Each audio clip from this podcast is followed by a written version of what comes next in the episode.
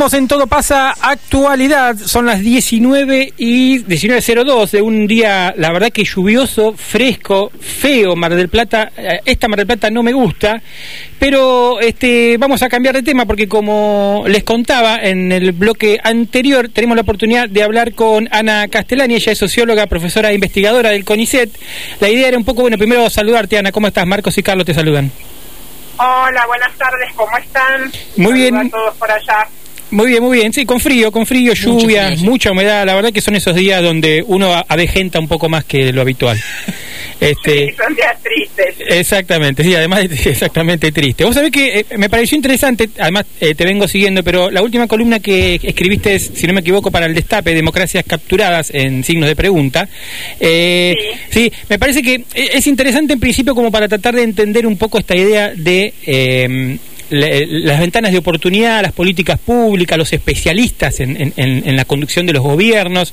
Me parece que tocas un tema que es eh, no solo de actualidad, sino que también se pone en, debate y se han intentado hacer algunas modificaciones. En Estados Unidos, por ejemplo, el lobby está este, aceptado. Bueno, quería en principio preguntarte si te sorprendió los números que, de cantidad de CIOs que encontraste en el gobierno o fue el pálpito que tenías y desarrollaste el trabajo en base a eso.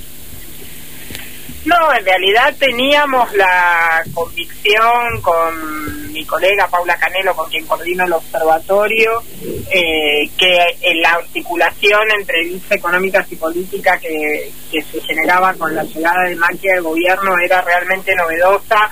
Nosotros veníamos trabajando con esta perspectiva para periodos pasados recientes de la Argentina, tenemos estudios hechos desde los 70 para acá. Mm y si bien siempre se incorporaron en los gabinetes nacionales en mayor o menor cuantía personas que vienen de trabajar en el sector privado en altos cargos de, gerencia, eh, generalmente estaban circunscritos al área de la gestión económica y en puestos de menor visibilidad, salvo un par de casos de ministros en la gestión de Menem, pero digo, por lo general uno lo veía más indirectamente el proceso de captura por el lado más tecnocrático de los economistas de las fundaciones más ortodoxas que desembarcaron con fuerza eh, una primera etapa en el equipo de Martínez Dios y después con realmente casi colonizando todo el gabinete en, en el periodo del gobierno de Carlos Menem y después de, de, la Rúa. Mm. Pero lo que esta especie de teocracia, entre comillas, porque no necesariamente son todos CEO en sentido estricto, pero sí son altos cuadros gerenciales del sector privado, muchos de ellos sin ninguna experiencia en gestión pública, eh, o sea, con trayectorias en el sector privado íntegras para cargos tan elevados en todo el gabinete nacional como los que encontramos, realmente era llamativo. Mm. Y después hicimos otro estudio el cual en la columna de ayer salen unas redecitas de, articulación claro, eh, que son bastante ilustrativas, mm. en donde vemos cómo siguen conservando a junio de 2018 los funcionarios puestos en los directorios de las empresas privadas. Claro, claro, claro. Y más allá de que eso, y efectivamente los siguieran conservando mientras ejercían el puesto del cargo público, los coloca en una situación en algunos casos de, de incompatibilidad.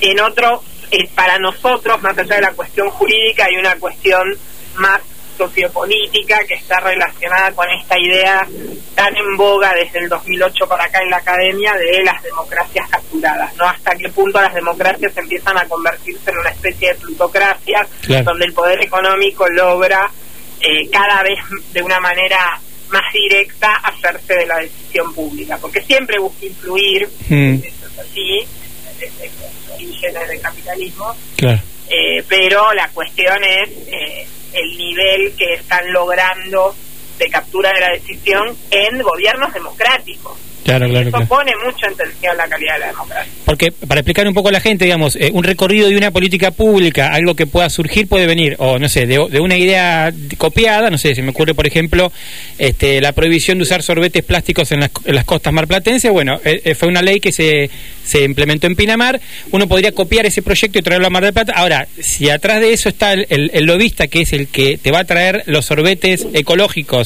y que ya vino y charló, bueno, eso existió siempre, digamos, ¿no? El problema de eso, digamos, eh, sería en todo caso regularlo o hacer una licitación que sea pública y que sea más transparente, pero en este caso el mismo que es el dueño de los sorbetes es el que está este, sentado en, la- en el sillón donde tiene que resolver la, la- la licitación, si se quiere, ¿no? Algo así sería. A veces sí, este sería un caso muy extremo. Ahí vos ya tendrías una configuración delictiva, ¿no? Porque ahí tendrías un conflicto de interés explícito. Claro. Pero aunque no tuviera sentado al dueño de la fábrica de sorbetes ecológicos, si tuviera sentado a otro dueño de, o dueño, o CEO, ex CEO de, de empresa, o, o alto gerente, Mm. es mucho más permeable al lobby de ese empresario, o sea, el supuesto que hay atrás, Claro. que se corrobora Mm. en la experiencia concreta, es que todos los funcionarios que vienen de no digo todos absolutamente, digo, pero cuando los funcionarios, el criterio que se privilegia para el armado de los gabinetes es la incorporación de personas que vienen del sector privado, de la alta gerencia, Mm. esas personas son mucho más permeables al lobby del sector de procedencia, del Claro. sector privado, que Claro. otros. Que no Mm. quiere decir que otros no lo sean también, pero estos son seguramente más eh, permeables por una cuestión de lo que se llama en la literatura la captura cultural, o sea, vienen del sector privado, comparten el universo de sentidos del, del otro lado del mostrador, Mm. conciben lo público con las mismas ideas, Claro. en donde además ahí está muy marcada la diferencia entre lo público y lo privado, donde lo público es todo lo, lo ineficiente, lo corrupto, Mm. lo que no funciona, lo antiguo, y el, eh, lo privado supuestamente, digo todo esto entre comillas, es lo más eficiente, lo más transparente, lo más competitivo. Claro. Y Ahora- la verdad que poner a hacer política pública, gente que no tiene experiencia en política pública y tiene experiencia exclusiva en eh, hacer crecer empresas o posicionarlas en el mercado, Claro. nos lleva a reflexionar si realmente eh, eso, primero, antes que nada, esa es la credencial o esa es la experiencia que se necesita para pensar cosas vinculadas con el interés general y la producción de bienes públicos, que es lo que se hace desde el Estado, Mm. o lo que se debería hacer desde el Estado. Pero después, por lo menos hay que cuestionarse hasta qué punto eso no pone, no deja demasiado expuesto al Estado a toda la, la, la posibilidad del lobby que desplieguen ya directamente adentro del entramado estatal Claro. los propios funcionarios, ¿no? Que creo que eso es lo que se ha notado en esta gestión con algunas áreas como energía, donde el proceso de captura fue muy importante, o Mm. agroindustria, o Claro. hacienda y finanzas, Sí, sí, sí. digamos, más allá de configurar o no delitos, han replicado en la gestión pública estas personas, esos funcionarios, los criterios y han sido muy receptivos a las demandas del sector privado. Claro. ¿Y, y, de y cuál cómo, provenía. ¿Y cómo crees que juega esta ley de financiamiento que, que permitiría a las empresas, en todo caso, este, además, eh, bancar campañas? Digamos, ahí me parece que también hay un paso más hacia eso, ¿no?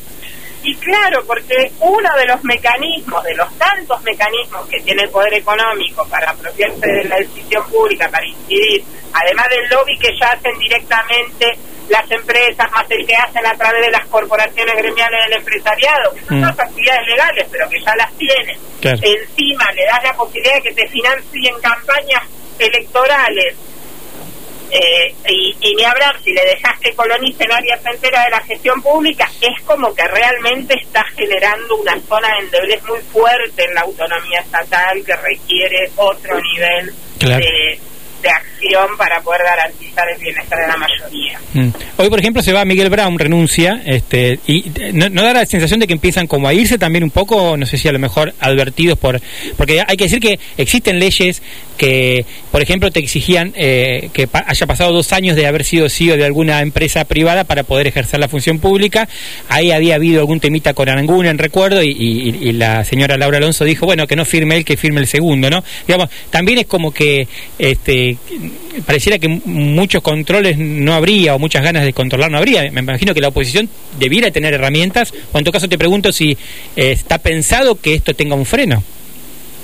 Mira, hay dos cuestiones. Una cuestión es la legislación que debería prever las situaciones, prevenir las situaciones de potenciales conflictos de interés y uno de los mecanismos que se utiliza en la, legislación comparada de otros países de, y recomendado por la OCDE, digo, los países de Europa Occidental, incluso en algunos países, en algunos estados de los Estados Unidos también se usa para, para cargos a nivel estadual, tienen que ver con poner lo que se llama el periodo de enfriamiento, que nuestra ley de ética pública del 99 la tenía sancionada en un año. O sea, un aranguren no podía pasar del sillón de ayer al sillón del Ministerio de Energía. Mm.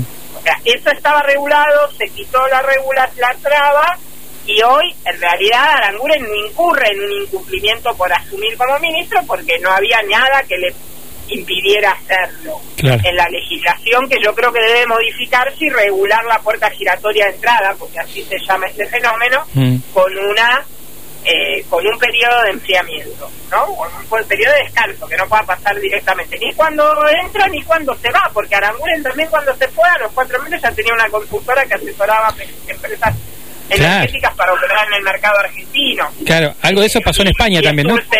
Mm. salió eh, y armó una fintech, o sea, algo que tiene que ver con lo que acababa de venir de regular el, el Banco Central, ¿no? Una agencia de finanzas. Claro, información, información privilegiada sería. Exactamente, y esto en España pasó, en Francia pasó y se regula mucho la puerta giratoria de salida. En mm. Francia hasta cinco años puede tener de guarda para ir al sector privado de el que vienen de regular, no es que no puedan ir a ningún otro trabajo, porque si no sería ridículo que la gente tiene que trabajar siempre en la función pública, pero no volver al mismo sector del que vienen de regular. Eh, entonces, esa es una cuestión. Otra cuestión es que una vez que estás en el ejercicio, la Oficina Anticorrupción debe velar por la prevención de los conflictos de interés explícitos. O sea, cuando hay un potencial conflicto de interés como podía tener Aranguren con Shell, la Oficina Anticorrupción tiene que evitar que ese conflicto se genere. Mm. Y lo que encuentra la oficina es una, una salida que obviamente sí, lo deja dentro del marco de la legalidad, pero no evita la captura, porque el hecho de que no lo firme él y lo firme otro, digamos, para el caso da lo mismo, porque el principal problema de Aranguren en el Ministerio de Energía no es los beneficios posibles que le haya dado ayer, si es que se confirma que se lo dio, sino que Aranguren en un año de gestión logró que todas las demandas del lobby energético hidrocarburífero de la Argentina, del cual él era uno de los principales representantes hasta 2015, mm. se convirtieran en marco regulatorio. Eso fue muy rápido. Mm. Todas esas demandas se cumplieron. Claro. Eh, y bueno, de hecho es tan así que su vice cuando se fue, en medio de una pelea, le manda una carta rueda y le, y le pone precisamente eso, ¿no? Mm. Le, da, cuenta de... Como para, digamos... bueno, que realmente ahí había un conflicto fuerte. Atajándose, digamos. Eh, de interés. Claro, claro, claro. Bueno, estamos entonces en comunicación con Ana Castellani. Bueno, por supuesto que es un tema interesantísimo porque además eh, abre muchas ventanas para, no sé, la fotocopia de los cuadernos, por ejemplo, y esto de más o menos todo el mundo sabe que cuando se caracteriza la obra pública se negocia previamente y bueno, me parece que la política también hizo uso de eso, dijo, bueno, quedemos con un 5 y, bueno, y, tratemos de hacer campaña con eso.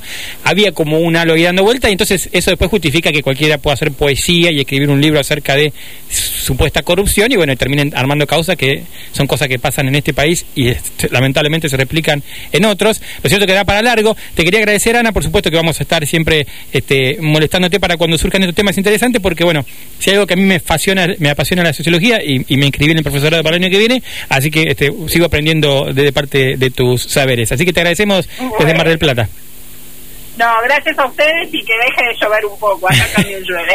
dale, dale, gracias y besos, ¿eh?